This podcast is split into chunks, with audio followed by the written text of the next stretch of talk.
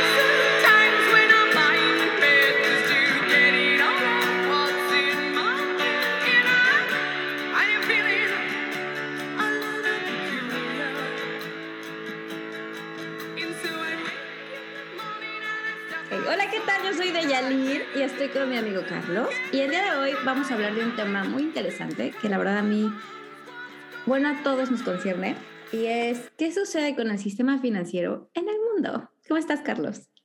Hola, Dave, muy bien, muchas gracias por, por, volverme a invitar. Sé que había estado un poco callado durante este tiempo, había pues, tenido una pérdida de un familiar muy cercano. Y bueno, más que nada, gracias por, por, tu invitación y creo que fue oportuno porque si han escuchado los últimos tres podcasts, eh, estábamos hablando de qué podía pasar en el futuro, eh, qué cambios se venían, cuáles eran las probabilidades, pero a partir de la guerra que está sucediendo actualmente, bueno, estos cambios se están dando a pasos agigantados. Eh, si yo hablo con un historiador o si hablo con alguna persona en el ámbito político y les digo que estos cambios son puramente económicos, o con las personas normales me van a decir, eh, no, es por estas guerras, estos movimientos, eh, es por, por ¿cómo, ¿cómo, les explicaré? Por otras razones, es por un dictador, es, es por, porque se presionó mucho a cierto país, eh, son cosas naturales que suceden en el caso del coronavirus. La cosa más interesante de todo esto es que pasa un timing perfecto de todas estas cosas que están pasando. Y el timing es la relación de las criptomonedas. La inflación que se ha dado incluso antes del coronavirus. Había una inflación que se estaba generando y era por imprimir dinero las nuevas renegociaciones que se estaban llevando de un nuevo sistema financiero internacional. La gran pregunta era, ¿quién lo va a controlar? ¿Cómo va a ser? Porque el que tenga control y acceso a este sistema financiero eh, va a controlar prácticamente el mundo, como lo ha hecho últimamente Estados Unidos después de Bretton Woods 1, cuando gana la guerra, y Bretton Woods 2, eh, cuando dice que, que, el dólar ya no va a estar pegado, pegado al oro. Eh, Bretton Woods para el sistema financiero le llamaríamos como la reunión de Yalta, cuando los ganadores se sentaron para distribuirse el mundo. Eh, ¿Qué sucede en la actualidad? Bueno, tenemos una guerra de Ucrania y, con Rusia. Eh, fuera de la parte si está bien o mal, bueno, para mí ninguna guerra está bien. Hay muerte y la guerra para las personas debe ser el último, el último, la última opción. La última opción después de tratar de, de agotar todas las opciones diplomáticas. Un diplomático que conocí alguna vez me dijo, mira, es sencillo, se hace la guerra cuando es más cara que la paz. Qué interesante lo que dijo. Eh, no, aparte, ah. aparte ya este, está comprobado que las guerras hacen dinero. Y chistoso de que ya habíamos hablado de este tema y ya habías dicho más o menos una especie de predicciones a lo que estaba por pasar y lo más chistoso es que ha venido sucediendo más, más rápido de lo que quizá muchos lo hubieran esperado. Y como estabas diciendo también ahorita, el timing, ¿no? De todo lo que ha estado pasando desde el COVID y inflación, todo eso ha sido como que una preparación, quiero pensar, no sé, para, nos están preparando para esto que está cambiando, ¿no? ¿Qué me puedes platicar de eso?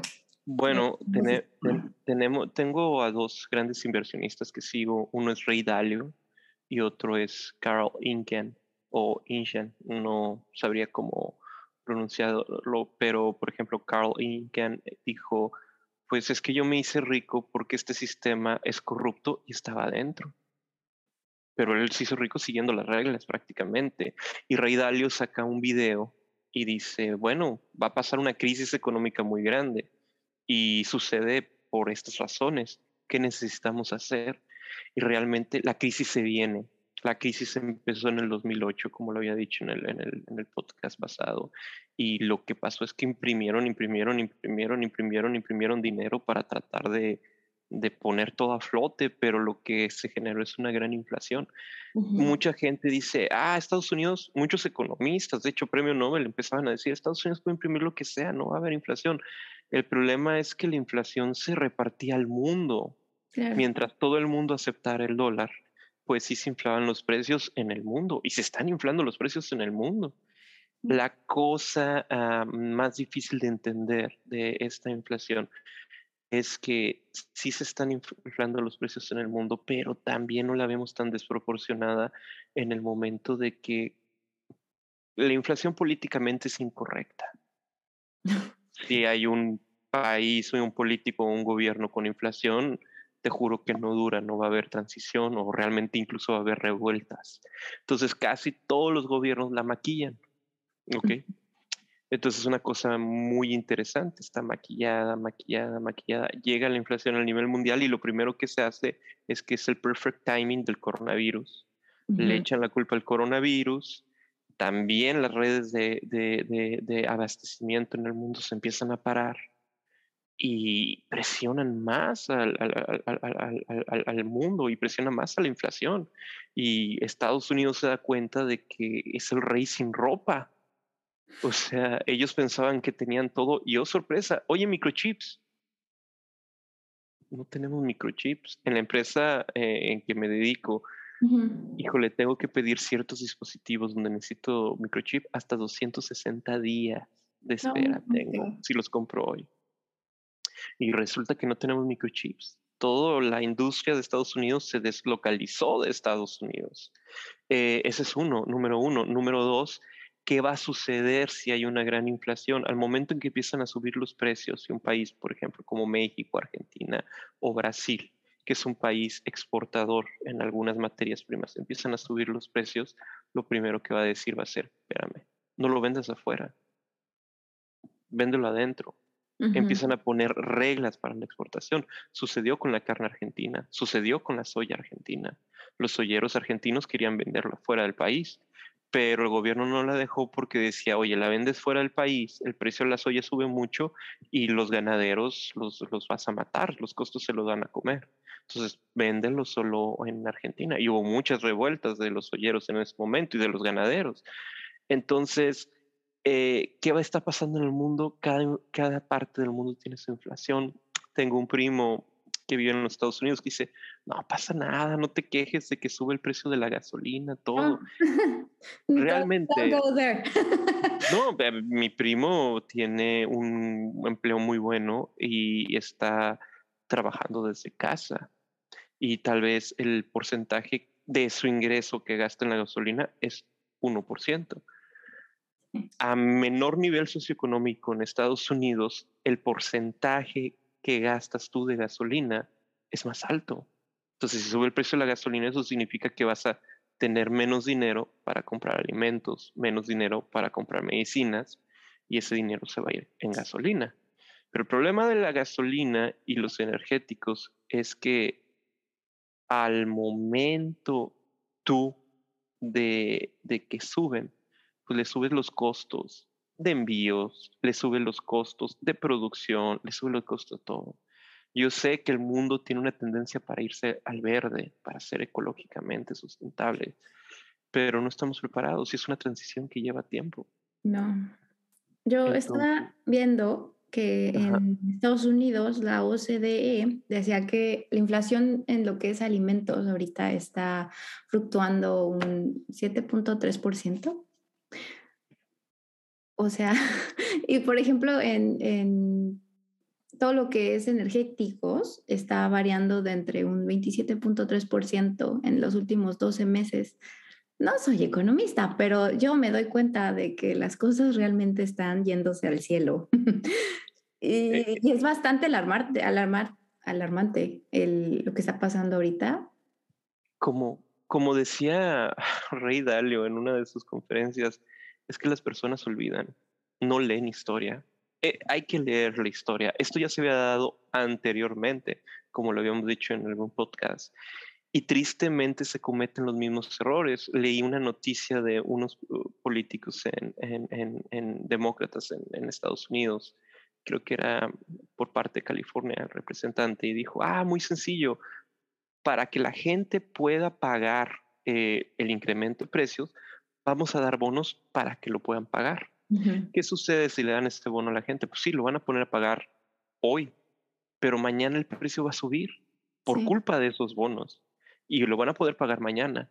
¿Qué pasa con la inflación en Estados Unidos? Como ellos imprimen el, dólar, están imprimiendo, imprimiendo, imprimiendo. El dinero se lo da a sus círculos más poderosos primero y luego hasta el final del pueblo. Pero en Estados Unidos y luego de Estados Unidos siguen todos los países que están a la periferia de Estados Unidos, sería Canadá, la Unión Europea, Inglaterra. Ellos también imprimen dinero y el dinero se queda ahí. Ellos al imprimirlos van a tener la primera mano para decir, yo compro esto porque tenemos más dinero. Y van a dejar al resto del mundo y al resto de la población sin poder adquisitivo, en otras palabras, más pobre. Por cada dólar que se imprime en el mundo, por cada libra, por cada euro, están dejando al mundo más pobre a las poblaciones de los demás países más pobres. No significa que Estados Unidos haya sido más rico, no significa que Estados Unidos es más productivo, no significa que Estados Unidos sean más inteligentes, simplemente están imprimiendo dinero. Y es lo que decía Rey Dalio, nosotros nos hicimos una potencia en el mundo por nuestra inventiva, por nuestra productividad, por la capacidad de salir adelante. Ahorita no se tiene. No, pues. Es un proceso que se está acelerando rapidísimo. Sí, está y, y bueno, eh, como, como se dice, al principio es, es poquito a poquito, luego más rápido, luego al instante. Entonces este cambio falta que, que en los próximos tres, cuatro años todo el sistema, todo el dinero y todo como lo conocemos cambie. Y es, y es esto que puede cambiar que surja algo nuevo. Sí, y Ahora. A ver, dime. Adelante. No, es que me estás diciendo que va a cambiar, pero una vez que cambia, ¿qué es lo que podríamos predecir, no? ¿Qué, qué va a pasar con ese sistema? Bueno, ahorita no podemos predecir muchas cosas, solo te puedo predecir algunos grupos de poder en el mundo que están clamando por su propio grupo. Tenemos el grupo del sistema ah, de la globalización, que está el sistema financiero mundial, que quieren crear una divisa mundial ah, que sea basada como el Bitcoin, pero más con una forma del Bitcoin, con la forma de, de, de mm, Ethereum Ok, una base de, de, de, ¿cómo se llama? De lenguaje de la criptomoneda basada en Ethereum. Yo creo que, que va más por ese mundo, por ese lado. Y cada país, eh, leí en un reportaje que el 90% de los países están tratando de hacer su moneda. Entonces, hay dos cosas. Unas personas quieren hacer una criptomoneda mundial interesante, ¿no? Una criptomoneda mundial. El problema es que la el grupo que controle esa criptomoneda va a tener mucho poder. Van a ser los dueños del mundo. No creo que todos los países o todos los grupos de interés o poderes fácticos en cada zona quieran darle ese poder a esas personas. No creo que lo quieran hacer. Entonces hay negociaciones internas, hay movimientos políticos muy fuertes. Considero que parte de esta guerra son esas negociaciones. Ok. Parte, era un golpe en la mesa. Balas y muertos. Sí, realmente, esta es mi línea, estas son mis posturas. Si sigues adelante, esto es lo que puede pasar. Hay otro grupo que dice, bueno, bueno, bueno, pues está bien. Que cada país en el mundo cree su moneda, el sistema SWIFT se va a deshacer, porque se va a deshacer, es, obvio, es cuestión de tiempo, démosles uno o dos años para que, que esto veamos el colapso del sistema SWIFT que te comentaba en un principio. Y vamos a crear otro sistema donde cada país en el mundo tenga su moneda, pero nosotros controlamos el sistema para que se cambie la moneda de México con la de Estados Unidos, con la de Rusia, con la de cualquier parte del mundo. Ah, ¿Y por qué quieren controlar eso? Pues te daría, número uno, la capacidad de poner impuestos mundiales. Wow. Impuestos mundiales. Em, no soy una persona que estoy muy apegada a los impuestos, o sea, creo que... Yo creo que nadie. porque vamos a pagar la deuda de las decisiones que toma una persona que ni siquiera me conoce? sí me pues. entiendes, es una locura. Y la mayor parte de los impuestos en el mundo se va para pago de deuda. ¿Sí me entiendes? Entonces, ¿el mundo se va a endeudar? ¿Con quién nos vamos a endeudar? ¿Con Marte? O como dice, como dice este premio Nobel de Economía, ¿cómo se llama? Ay, este, se me ha ido el nombre. Pues no lo debemos a nosotros mismos. No lo debemos a nosotros mismos. Entonces, si decido no pagarme no pagar la deuda en el banco no me va a afectar porque es una deuda que yo me debo? Es una pregunta muy difícil de, responder, pero número uno, ¿podrías poner impuestos mundiales? Número dos, tendrías una hipervigilancia. ¿Para qué sirve una hipervigilancia? Sabrías en qué gastan las personas. Y te lo podrían vender de esta manera. No, es que mira, necesitamos ponerlo porque mira, los terroristas, em, el narcotráfico, eh, los americanistas, por cierto, grande la América. Si me entiendes, cualquier cosa que te salga, que te salga eh, como excusa, van a decir, esto es la excusa, por eso nosotros somos tan buenos, queremos que se acabe todo esto, vamos a hacerla de tal manera. Siempre hay maneras, eso no se va a acabar, pero lo van a tener contabilizado y por desgracia va a tener contabilizado a toda la gente. Le vamos a dar una arma a, a este, a este grupo de gente para borrarnos financieramente así como hicieron las, las, las, las sanciones a, a, a, Irán en su momento, a Rusia, que le están haciendo ahorita, que, las, que, lo sacaron del sistema SWIFT. Y estas sanciones que le puso Estados Unidos era la arma más poderosa de los Estados Unidos. La utilizó con Irán. Y cuando la utiliza con Irán y saca a Irán del sistema SWIFT, pues le pegó económicamente muy fuerte. ¿Ok?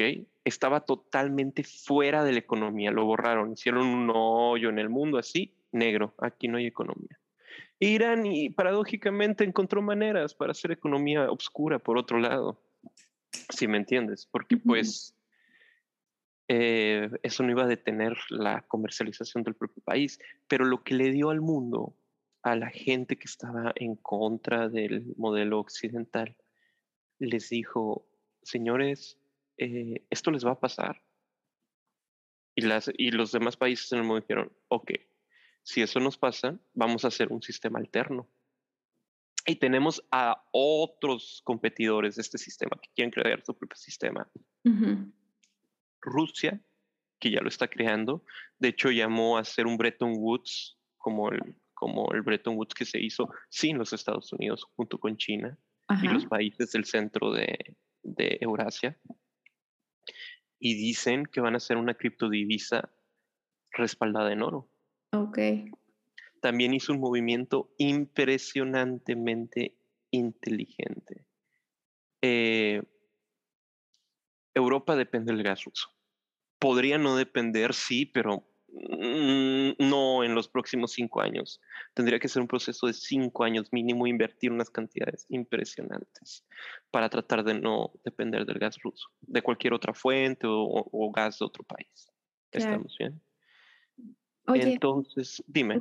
Una pregunta. ¿Este nuevo sistema financiero del que tú me estás hablando es el mismo o es diferente al que hablaban en algunas artículos que estuve yo viendo, era el sistema financiero cuántico, pero no sé, creo que sí. Ah, aún no se sabe qué, qué, sistema va a estar, aún no se ah, sabe.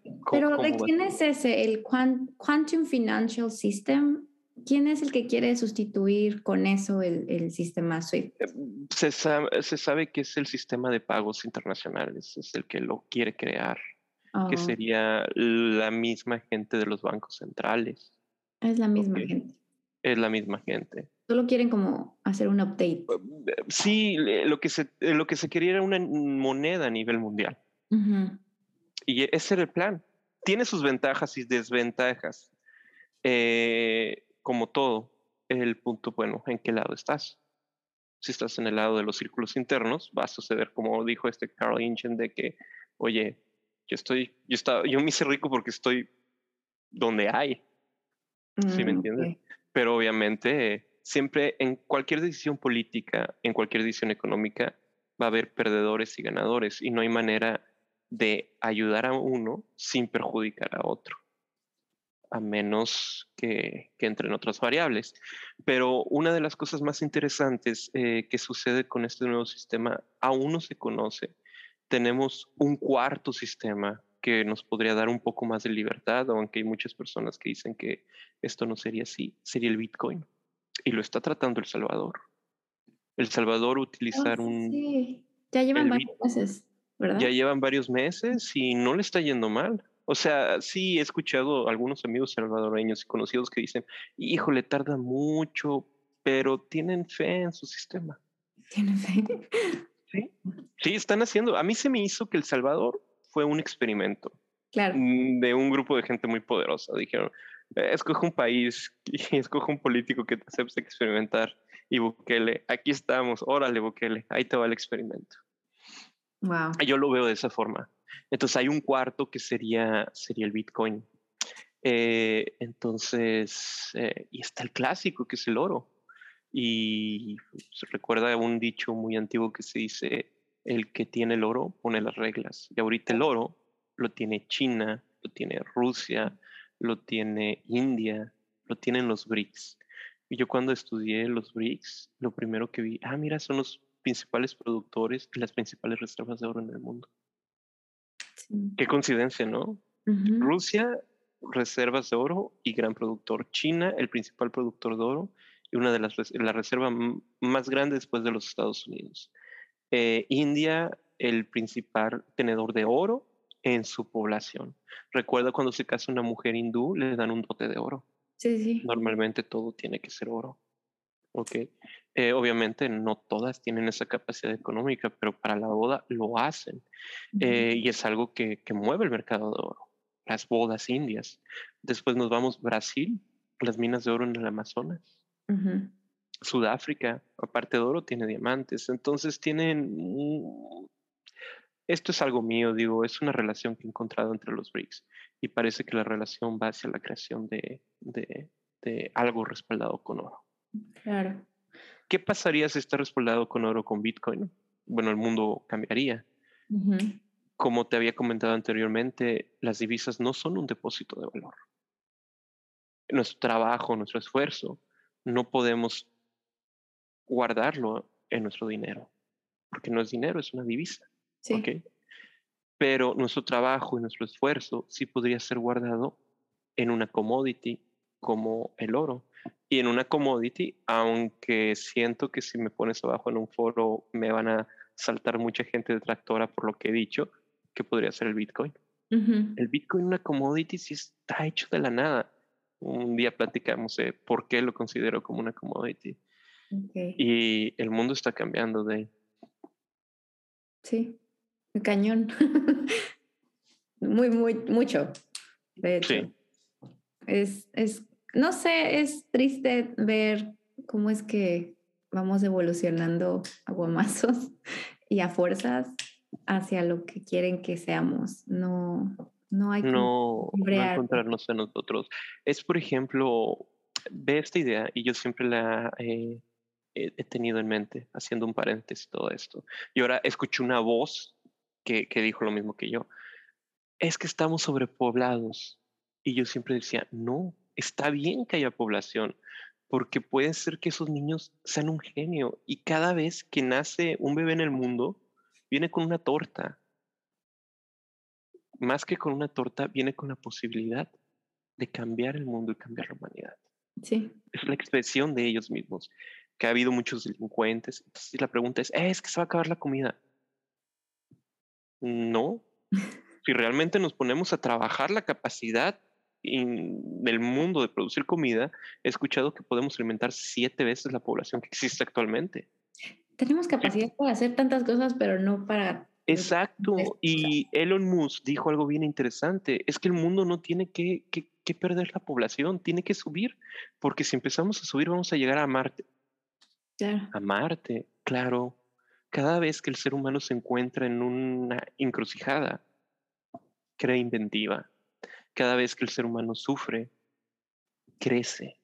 Y el sufrimiento, más que nada que el sufrimiento es algo opcional, es quedarte eh, apegado al dolor. El dolor es lo que te hace crecer. Cuando te salen los dientes, te duele. Cuando te rompen el corazón, te duele. Cuando te caes, te duele. Es parte de crecer y de estar vivo. Y pienso lo mismo en el ser humano, totalmente. Pero bueno, los cambios se están dando y un ejemplo muy grande de estos cambios eh, se están dando en todo el mundo. Sí, a ver, platícanos un poquito más de lo que está pasando con la venta de Banamex ahí en México. Hay una cosa muy interesante que lo comenté en el pasado podcast y era qué sucede con, con, con, con, qué va a suceder en el sistema financiero, cómo va a ser el nuevo sistema financiero. Si existe una criptodivisa, los bancos centrales ya no van a necesitar de tener bancos comerciales. Uno de los bancos más poderosos del mundo siempre ha sido Citigroup y Banamex es de Citigroup. Cuando avisaron junto con el coronavirus, la guerra, esta, esta inflación galopante, la venta de Banamex. Cuando en la crisis 2008 Banamex fue el que sostuvo a Citigroup a nivel mundial, dije, ¿qué está pasando aquí? ¿Realmente va a haber la muerte de los bancos comerciales? ¿Realmente esta criptodivisa que se cree del Banco Central va, va a sustituir a los bancos comerciales? Qué interesante. El problema de crear una criptodivisa, sí, ese es el nivel de control. Chécate esto. En China sí, existe algo que se llama el bar, em, mm, crédito social. ¿Qué es el crédito social? Si tú piensas, te comportas, si eres un buen ciudadano, te van a prestar. Qué oh, interesante, ¿no? Sí, sí, sí, yo escuché de eso. Y también escuché qué es lo que realmente planean para que Entonces, eh, es una cosa muy interesante porque vamos a permitir una persona decirnos qué pensar y qué creer para nosotros poder tener dinero y vivir. Déjame, déjame, voy a pedir, sí, pero te tengo que checar. Ahorita te platico. déjame checar todo lo que. No, literalmente, eh, al ser cripto, solo necesitarías un código de identificación para tener un acceso al wallet. Ya no y el wallet no tiene que ser un device. Yo tengo mi Bitcoin en mi celular pero no, no tiene que ser un device, si me entiendes? Puede ser el iris de tu ojo, tu huella digital, cualquier cosa. Sí. Suena, suena como película, como nos estamos acercando tanto a lo que era el futuro, en el que todo era wow, ¿no? Pasas el dedo, pasas el chip o pasas algo y ya pagaste, pero si lo vemos así, ya estamos ahí, ya estamos en ese punto en el que ya estamos logrando hacer ese tipo de, cosas. Y... es, y es un punto de inflexión donde vamos a tener muchas oportunidades, pero también muchos riesgos. Claro, porque vamos a estar más expuestos a toda lo que es nuestra información, aunque digan que es mentira, que todo es súper seguro. No, yo no soy de ese tipo de personas que lo piensan. Yo creo, mm, que yo creo, yo creo que, que, muy pocas personas quieren cierta, cierta libertad. Y el dinero es dinero por esa, como esa mm, confidencialidad. Eso yo estoy gastando en las cosas que no necesitan toda la gente para saber. Te voy a comentar esto, me pasó. Compro Bitcoin con la tarjeta de crédito. No pasa, no pasa, me la niegan, me la niegan, me la niegan. Y hablé muy enojado al banco. Oye, estoy comprando Bitcoin en esta plataforma y esta es la tarjeta de crédito que está dando. ¿Por qué no pasa? Y me dice, no, porque es una página insegura. Ok. no queremos Doy la autorización. Doy la autorización para que pase, por favor. Señor, esta página es pornográfica y yo. ¿What? No, estoy tratando de comprar Bitcoin. Y si fuera pornográfica, por favor, pásemela de todas formas. Es lo que yo quiero. Cómpreme mi Bitcoin. Y me la negaron. Al día siguiente fui y corté la tarjeta, la cancelé totalmente. Le dije, oye, no es posible que quiero comprar algo y me digan que no se puede porque pues es una de las páginas bloqueadas. Entonces ya cambié también de plataforma, empecé a comprar Bitcoin en otra plataforma. Entonces eh, después me quedé pensando, ¿cómo va a ser pornográfica? Y dije, no, ha de ser el sistema de pagos que ha de tener una relación con... Ay, no. bueno, ni modo. Ellos en su buen corazón bancario, chécate, ellos en su buen corazón bancario y en toda su buena fe me protegieron de un fraude o de que haya visto cosas obscenas o indebidas. Te protegieron también religiosamente. Claro, o sea, han protegido mi, mi moral. A, lo que voy, eh, también he conocido gente que, que le venden a mi abuelo, el pobrecito le vendían seguros que no aplicaban porque pues es un anciano. Oh, ¿Sí me entiendes la, el, la, la, doble, el doble rasero, la hipocresía? O sea, si, si le vendes a mi abuelo, le, le encajas el diente metiéndote lo que tú quieras, pero a mí no me dejas comprar un Bitcoin. Puede llevarse el dinero o no, no se queda ahí. Sí, exacto, exacto, totalmente. Pues ese es un poder que le daríamos a la gente. Digo, es un, es un ejemplo muy tonto, pero le vamos a dar un poder a un tercero que decida por nosotros decir en qué gastar, cómo vivir y qué hacer. Interesantemente, la mayor parte de la población vive en ciudades y al vivir la mayor parte de la población en ciudades, pues son prácticamente inútiles. ¿Me entiendes? Sí. Si pones a una de estas personas a vivir en el campo, a vivir afuera, no sobreviven. No saben cómo crece una planta. A mí la verdad se me mueren todas las plantas. Vamos al tema. Un ejemplo, eh, no saben la, la medicina que hay detrás de cada uno, no saben cómo sobrevivir, no saben de dónde viene su comida. No lo saben. Y es un miedo impresionante. Y son millones y millones de personas que viven, que van a ser. ¿Qué van a hacer de ellos? O sea, no es una persona que pueda. Vamos, no son autosuficientes. Tienen que pedirle a un tercero, como es el gobierno, oye, gobierno, eh, ayúdame a vivir porque pues, yo ya perdí la capacidad de. Y el gobierno va a decir, claro, con gusto, sigue votando por mí, pero haces lo que yo te digo. Te diga. Que yo soy bueno. Te viven alimentando con la botella y luego te la quitan. Y a ver qué haces. Exacto. Entonces, bueno, el ser humano se ha hecho flojo, pero también por otro lado hay un gran mundo de posibilidades y hay un gran mundo de inventiva. Y si tal vez en el mundo occidental ahorita eh, pues es normal, son ciclos. Están cerrando los ojos, o sea, se están alentando, se están haciendo flojos. En el mundo oriental, en los países en vías de desarrollo, están creciendo nuevas ideas. Y es esto entre la decadencia de una potencia y el surgimiento de un mundo regional, de economías regionales, que estamos ahora, que van a ser un nuevo sistema financiero y muy pronto vamos a ver los cambios. ¿Qué pasa? se vende Banamex porque pues ya no va a ser negocio para Citigroup. Mm. Y los bancos centrales se van a saltar a los bancos intermediarios. Ya no va a haber intermediarios. Ya va a ser directamente tú con el banco central, con el que crea el dinero. Oye, ¿y, tu opinión? Tu opinión. ¿Cuál será el rumbo hacia, bueno, el rumbo de México, Canadá, Estados Unidos? Como dónde estamos ahorita nosotros situados? Bueno, um, hay muchas negociaciones, muchas negociaciones a nivel mundial. Entonces, eh, tenemos diferentes presidentes con diferentes conceptos. Los tres presidentes son de izquierda. Trudeau es de izquierda. López Obrador es de izquierda. Y Biden es de izquierda. Son las izquierdas demócrata, la izquierda ah, canadiense, la izquierda progresista mexicana. Entonces, y inclusive los tres de izquierda culturalmente son muy distintos una izquierda más liberal en Canadá, una izquierda más progresista en México.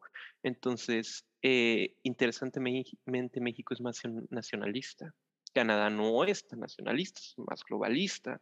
Al ser más globalista va a tratar de seguir los patrones de Estados Unidos. Y México va a tratar de seguir los patrones de Estados Unidos porque tiene un acuerdo comercial muy importante.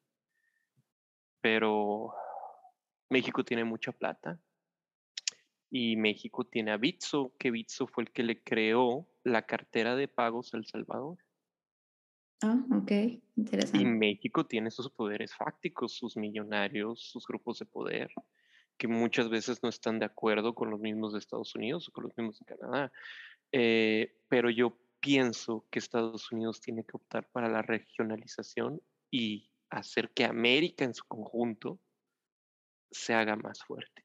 Como Rusia va a tratar de hacerlo con Eurasia, China con toda Asia, Asia, Asia el sureste asiático y Europa con Europa. Ahora la joya que se van a querer jugar todos va a ser África.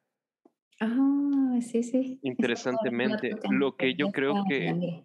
Sí, es correcto. Lo que yo creo es que aparte de un Bretton Woods que se va a venir regionalmente, cada quien va a decidir qué moneda y cómo transferirla, es que se va a venir otro acuerdo de Yalta.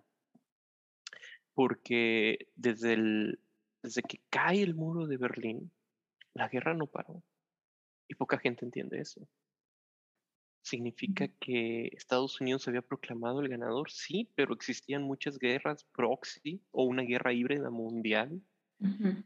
Y siguió, siguió, siguió, siguió y parece que ahorita va a llegar realmente a su conclusión. Esperemos que en todo en este proceso no se acabe el mundo, porque Sí, yo sé. Me, decía mi abuelo, oye, ¿y qué pasa si hay una guerra nuclear? Pues nos morimos todos, capaz los pingüinos, las cucarachas y algunos argentinos y neozelandeses sobrevivan. qué triste. No digo que ellos sobrevivan, pero qué triste que se acabe. Nada, no, ya lo habías dicho, no se acaba el mundo, solo se acaban los desafortunados. Sí, por desgracia estamos cerca de, de acá, entonces va a haber un gran hoyo acá arriba y otro hoyo allá en Treas y todo. Yo, ahorita estoy, estoy en Vancouver y bueno, la verdad andaba yo muy ocupada y ni me había enterado así de ocupada, no me había enterado lo que estaba pasando con Ucrania, sino porque un bote con un señor y su himno de Ucrania salió con su, sus pancartas, iba en el bote y regresaba así, bien botana. Y yo dije, ¿qué está pasando? ¿no? Y luego me, me estaba diciendo otra muchacha, me dijo, no, pues espérate, porque si pasa algo, si van a atacar algo en Canadá, va a ser Vancouver. Yo me quedé así de, ¿por qué? ¿No? Y me dice, pues porque estamos muy, muy, es, es, un lugar estratégico. Si, si se empiezan a meter Canadá y empieza a ayudar y todo lo que tú quieras, Rusia el primero que va a empezar a atacar es Alaska y Canadá. Entonces yo dije, no, pues que se esperen tantito. No, mira, una, una, bueno, está, eh, pero es, es de, de, verdad, es alarmarte, pero es alarman, alarmante lo lejos que pensamos que estamos de las cosas, pero no estamos tan lejos. O sea, si te pones a ver el mapa, Vancouver, Alaska, Rusia, está súper pegado. O sea, no es como lo piensa uno a veces, no lo piensas. ¿Sabes una cosa? No, y Rusia, los rusos colonizaron parte de Oregon en cierto momento. O sea, también estuvieron en Vancouver. Con el tiempo, obviamente, fueron sacados ahí. Es una parte de la historia que, que, que se debe saber. Pero esta es la cosa bien interesante y fue por el comercio de pieles. Francia tenía una parte junto con la gente de, las casas grandes, los Haudenises, los hurones, todos ellos, y Rusia tenía otra. Y había un comercio muy grande de pieles entre, entre ambos. Pero si te das cuenta, en los 60 teníamos la capacidad de acabar el mundo. Rusia creo que hace la prueba de la bomba del zar, una bomba... Pero no al alcance que tienen ahora no, ahorita no, te, lo voy a poner un ejemplo. Cuando hace la prueba en los 60 la bomba del SAR, imagínate como referencia, habían tronado una bomba nuclear en Tijuana y fue tan fuerte eh, las ondas de choque de la bomba que se hubieran roto eh, vidrios en Cancún. O sea, la tronaron en una parte de Rusia y llegaron a romper vidrios en Noruega, eh, perdón, en Suecia. Eso fue en los 60. ¿Tú viste, viste, ok, voy a salir un poquito, un paréntesis, viste la, en Disney Plus estaban pasando de Albert Einstein, de un poco como que de su vida y, y, hablaban de eso, de cuando él se va como refugiado a los Estados Unidos, se da cuenta que el, pues todo lo que él hace, que él pensó que iba a hacer para mejorar el mundo, termina en lo que era una bomba nuclear, ¿no? Y está súper interesante ese, y en el paréntesis, cómo, como dijiste, las nuevas generaciones pueden hacer grandes cosas como las pueden hacer nefastas. De hecho, nos, nos, toca, nos toca a nosotros este punto de inflexión y este punto de inflexión, estos movimientos que hay en el mundo. No conozco tanto de, de, de, lo que hay atrás. Claro. Y eh, sería entremeterme en muchas suposiciones y teorías de conspiración y cuántas teorías de conspiración que antes eran, ahorita son ciertas. Por eso siempre me Como está la del gran reseteo, ¿no? El gran reseteo. Eh, un ejemplo. Puede decir siempre... conspiracional, pero o sea, a veces digo, ok, sí es conspiracional, pero de repente es como que, ah, está pasando, oh, volvió a pasar. Entonces dices, exacto, no, y, y, sucede una cosa. ¿Conspiracional para quiénes? ¿Para quienes los están haciendo? Totalmente de acuerdo. Y, depende. Muchas sí son teorías muy conspirativas que dices esto no encaja, otras no. Y realmente algunas ahorita no me conviene, va a ser conspirativa. Ah, me conviene, entonces no es conspirativa y trato de ocultar y todo. Lo bueno es que en el mundo el Internet nos dio la oportunidad de no solo escuchar una voz y escuchar muchas voces. Eh, recuerdo, eh, estaba platicando con un ingeniero en Estados Unidos y su técnico, y el técnico nos dio una cátedra de geopolítica y le dije, oye, ¿cómo sabes tanto? No, es que yo no leo noticias de Estados Unidos, leo noticias de todo el mundo. dije, mira, qué interesante. Y una muy buena plática nos dio el técnico. Entonces, a lo que voy, em, a mí me comentan, oye, estás a favor de la guerra, todo. Y tengo gente que está a favor de Rusia y tengo gente que está a favor de Estados Unidos. Y, sí, digo... Es que depende mucho de de qué lado de la historia estás escuchando, de qué lado del país o del mundo estás escuchando la historia. Exacto. Y a mí me dicen, es que son... Por allá escuchas cosas que dices, ok, a lo mejor sí tiene por qué hacerlo. sí, hay. No, y te, y te dicen, es que este es bueno, este es malo. Primero, nunca puedes clasificar algo en bueno y malo. Hay intereses. Y entre el blanco y el negro existen muchas tonalidades de gris. Y aparte existen colores. Entonces, eh, no puedes decir esto es bueno, esto es malo. Pero lo que sí les dije a todos, les dije, va a haber mucha propaganda de guerra. Y es normal, son armas de guerra. Se hicieron desde, híjole, en la época de Genghis Khan vi las primeras formas de propaganda de guerra donde decían, ¿saben qué? Los van a traicionar y la gente en la ciudad mataron a los nobles y le entregaron la ciudad a Genghis Khan. O sea, eh, haciendo propaganda. Entonces la propaganda de guerra hay muchos lados. Va a salir a la luz toda la verdad cuando se acabe la guerra. Cualquier guerra es horrible, pero si llegamos hasta este momento, ¿qué está sucediendo en el mundo? ¿Qué está sucediendo? Yo sé, ok, cierro rápido mi paréntesis. Para quienes no han visto esa serie, se llama Genios y está muy buena, está en Disney Plus, véanla. Es la vida de Albert Einstein, creo que es la primera temporada, porque son varias, pero está muy buena. Y cierro paréntesis sobre eso. Nada, ya me convenciste, la voy a ver. Tienen que verla. Ok, vamos a regresar un poquito a lo que era la inflación, que está del asco, la verdad. la gasolina, la comida, las cuentas de luz, agua. Realmente yo, a veces yo me, me pongo a pensar, ¿no? No, hace 10 años pagaba tanto, no, hace 3 años. O sea, si te fijas, hace 10 años subía un poquito, pero ahorita es así como de trancazo, ya vas más, ¿no? ¿Tú qué opinas ahorita? ¿Cuándo crees que va a pasar ese colapso del que muchos están hablando a causa de estas inflaciones? Cuando, cuando existe inflación generada por un aumento de la impresión de la moneda, la única forma de pararla es restringir la moneda. Pero, ¿qué va a pasar? Y es lo que te comentaba. Por eso cuando estabas comprando casa te dije que saca una, tasa de interés fija. ¿Ok? Porque en tu contrato va a ser una tasa de interés fija. Conociendo un poco de las leyes de Canadá hacia estos tipos de contratos, americanas y mexicanas, una tasa de interés fija te dice, oye, no la voy a mover. ¿Por qué? Porque hay otro tipo de contratos que es sacar la tasa de interés variable, que significa que cuando el Banco Central suba o baje la tasa de interés, en tu propio contrato va a subir o bajar la tasa de interés. Al ser Estados Unidos, Canadá y la gran parte de los países occidentales, países que basan su sistema económico en deuda, como todo el mundo, pero ellos más, pues son muy sensibles a la tasa de interés. ¿Qué pasa? Que para crear más dinero necesitan crear más deuda. Y crean y crean y crean y crean deuda. Entonces la gente empieza a vivir de las deudas, saca tarjetas de crédito, saca hipotecas y la mayor parte de la, del dinero que realmente tienen que pagar, y era lo que le iba a comentar a mi primo, que decía que el precio de la gasolina y la inflación no le subía, la inflación no existe esta palabra, la tasa de interés, pero una subida de la tasa de interés, 1%, vas a hacer que toda esa gente común y corriente que vive de la deuda, que todas esas empresas que viven de la deuda, paguen más. ¿Y dónde van a sacar? Pues como me dijo mi tía, que es un genio, ah, pues yo esta tarjeta la pago con esta otra tarjeta. Órale, te avientas la primera, llega la segunda y aumentó ya tu, tu, pago de tarjeta. Aquí debías 500, ahora pagaste 600. Llega la siguiente pago.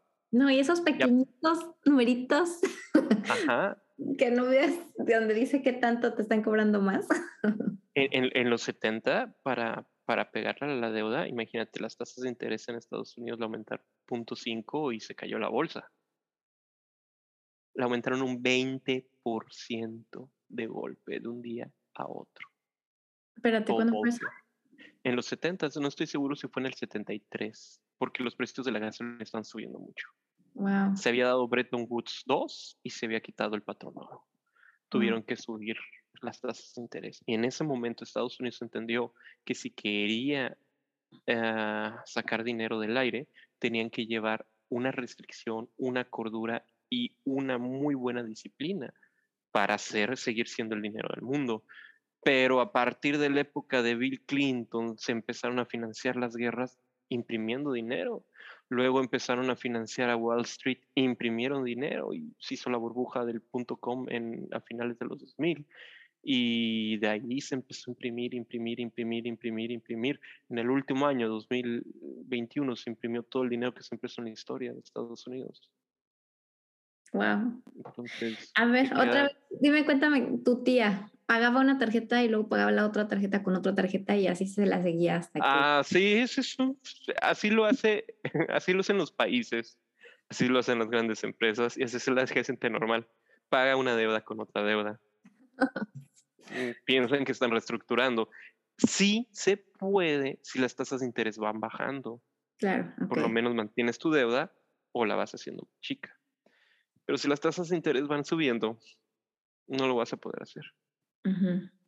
Y como es un ejemplo muy burdo, hay muchos mecanismos financieros, muchos mecanismos de deudas, pero te los trato de explicar con peras y manzanas, que en el momento que suben las tasas de interés, estas empresas que viven de la deuda no producen nada, son zombies, viven del dinero de Estados Unidos que le está dando, porque los viene y los salva, porque estamos en coronavirus, ahora estamos en guerra, por eso hay que imprimir billetes para salvarlas ustedes.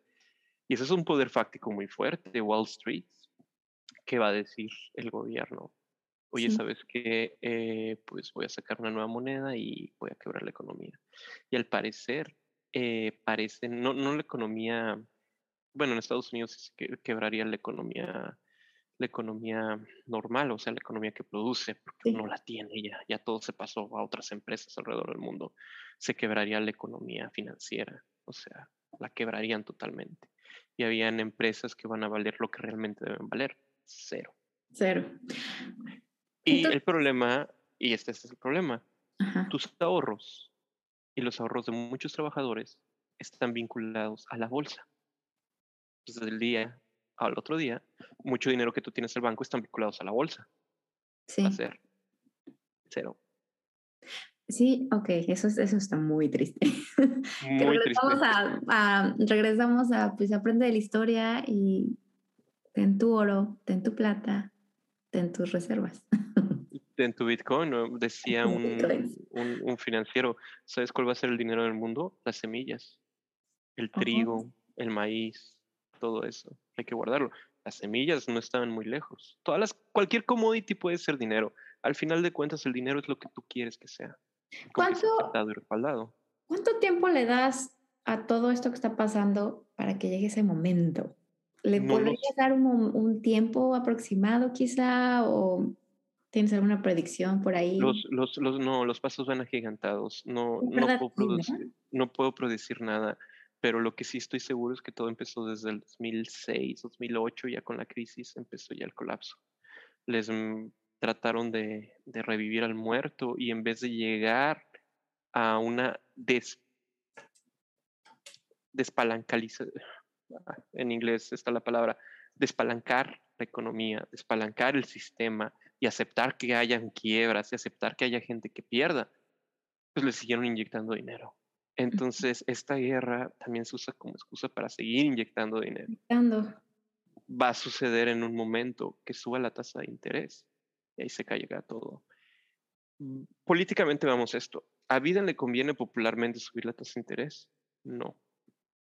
Pero yo creo y supongo que hay poderes fácticos que le convienen que él estén en el poder para que negocien por ellos estos cambios que se están dando. Entonces, gran parte de los cambios que van a haber en el mundo van a depender de la política interna de Estados Unidos, o sea, domestic policy, no las políticas internas, por así decirlo, sino quién vaya a estar en el poder, qué grupo van a estar en el poder, si va a estar un poder como el que seguía a Donald Trump y toda la fuerza que lo respaldaba hacia atrás, o sea, los poderes fácticos que lo respaldan, o el que está respaldando a Biden.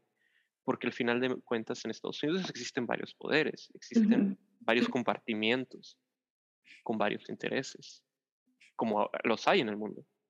Entonces, ¿quién los va a negociar? ¿Qué tan rápido se va a negociar? decía un inversionista que él esperaba que el precio del Bitcoin aumentara con Biden, ¿ok? Porque iba a imprimir mucho dinero y que si hubiera sido reelegido Trump, el precio iba a aumentar, pero de una manera más lenta. Trump planteaba regionalizar el mundo, planteaba sentarse en Yalta. Biden quiere darle un poquito más de seguimiento al poder hegemónico de Estados Unidos, es decir, seguimos siendo Estados Unidos, vamos a imprimir dinero. Por otro lado, pues un precio del dólar alto le conviene mucho a las energías alternas, perdón, de petróleo alto, le conviene mucho a las energías alternas porque puedes obtener energía solar, energía, energía, ¿cómo se llama? Eólica, otro tipo de energías que son caras para precios de petróleo bajos, pero que son redituables si el precio del petróleo se va alto. El único problema es que la plata, el níquel y todas las cosas para hacer baterías, todas las cosas que se necesitan para hacer circuitos están subiendo, el cobre está subiendo. Entonces, eh, no sé, ese reportaje que vi dije, capaz no sea tan cierto. ¿Qué va a pasar? No lo sé. ¿Cuándo va a pasar? No lo sé. Sé que sí va a suceder eh, pronto que va a haber el colapso. ¿Qué va a suceder después de eso? No lo sabemos. Se siguen las negociaciones, se sigue eh, los movimientos en el mundo y se puede ver, se puede distinguir. Lo único que hay que hacer es que hay que estar preparados. ¿Cómo estar preparados? Bueno, oro, plata, eh, hay movimientos, por ejemplo, de, de hacer eh, campos, pequeños campos agrícolas en tu, en tu departamento, en hacerte autosuficiente. Y bueno, si estuvieras en los Estados Unidos, yo, yo sí diría, ten un arma porque las revueltas y la gente con hambre lo, hemos visto en el mundo. Podemos decir en Estados Unidos, en México, en cualquier lado, la gente va a estar desesperada y, vas a ver movimientos políticos en el mundo que vas a decir, esto no pensé que funcionara. Lo tenemos en Canadá, el, el bloqueo de los transportistas. Ah, sí, sí. Fue impresionante ese bloqueo fuera de que estén bien o estén mal, fue la decisión de unas personas que se hizo. Fue el, voz de una persona. Tú ves lejos, pero de repente dices, ah, no llegó lo que quería. sí, sí, es interesante, es interesante. ¿Se va a acabar la globalización como la conocemos? Sí, eso va a suceder.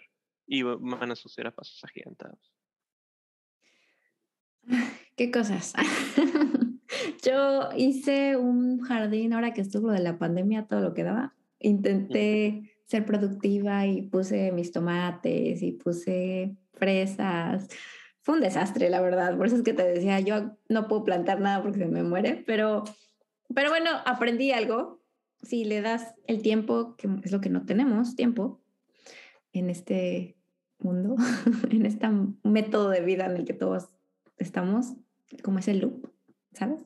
Sí. A falta de tiempo, pues, ¿quién va a hacer eso? ¿Quién va a tener el tiempo de estar checando sus cultivos y sus jardines y todas esas cosas que sería muy bueno que lo empezara la gente a, hacer, pero sí es, sí es difícil, tienes que también dedicarle tiempo. Pero imagínate esto hacer como un club. Y es lo que se me ha ocurrido, es algo que quisiera trabajar en pequeño aquí. Y si lo quieres replicar en tu zona adelante, decirle a mi vecino, mira, yo voy a, en mi pequeña porción de tierra o en mi espacio hidrofónico que tengo, yo voy a cultivar tomate, chile, estas cinco cosas y tú vas a cultivar estas ocho cosas. No vivimos solo de vegetales, también tenemos que comer otros tipos de cosas, pero ir con cada persona con cultivos y empezar a decir, mira, estos salen en tal momento, yo te los vendo o te los cambio por lo que salga en tu cosecha. Sí. no, y, ser agradecidos ustedes en México, por ejemplo, tienen el clima, la tierra. Es, correcto.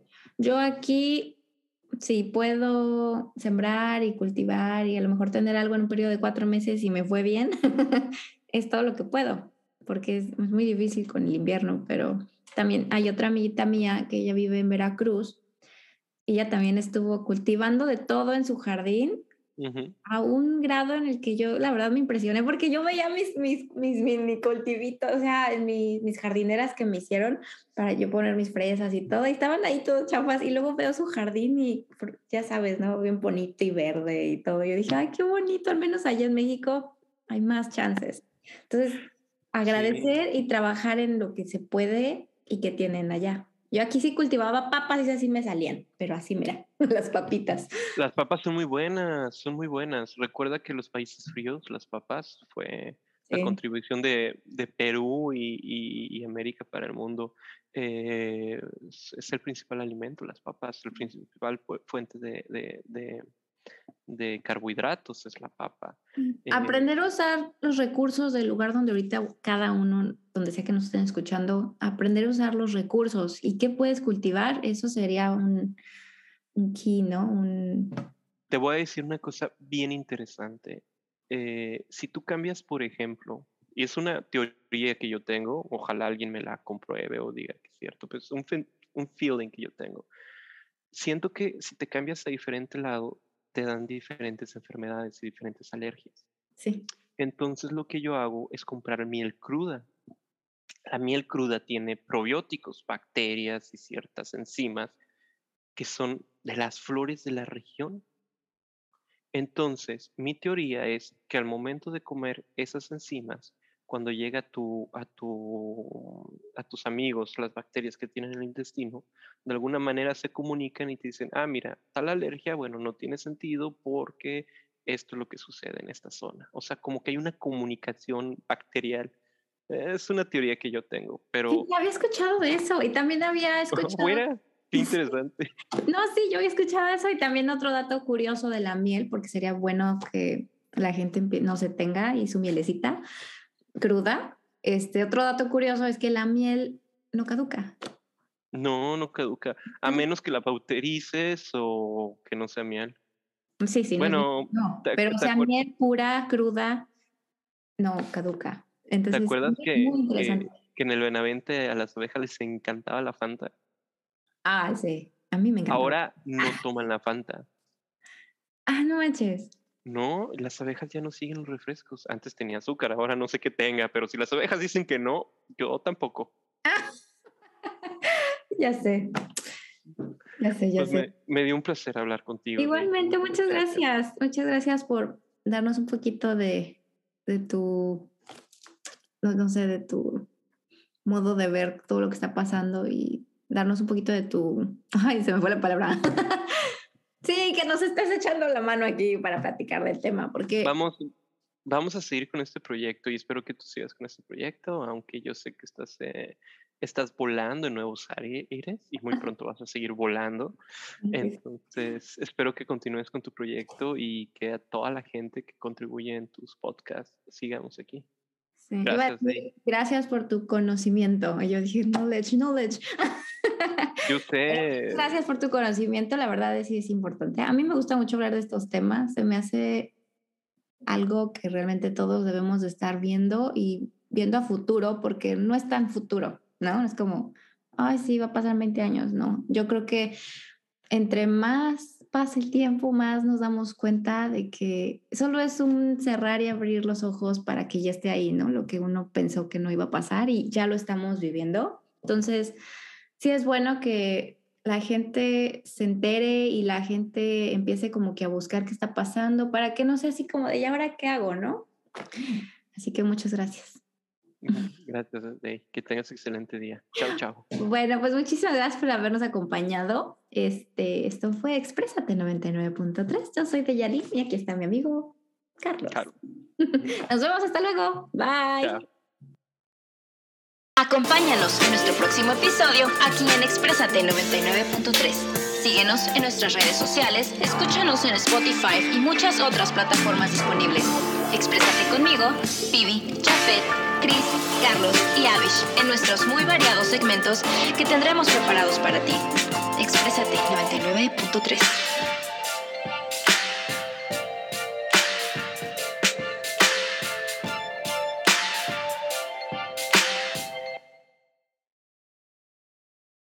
Acompaña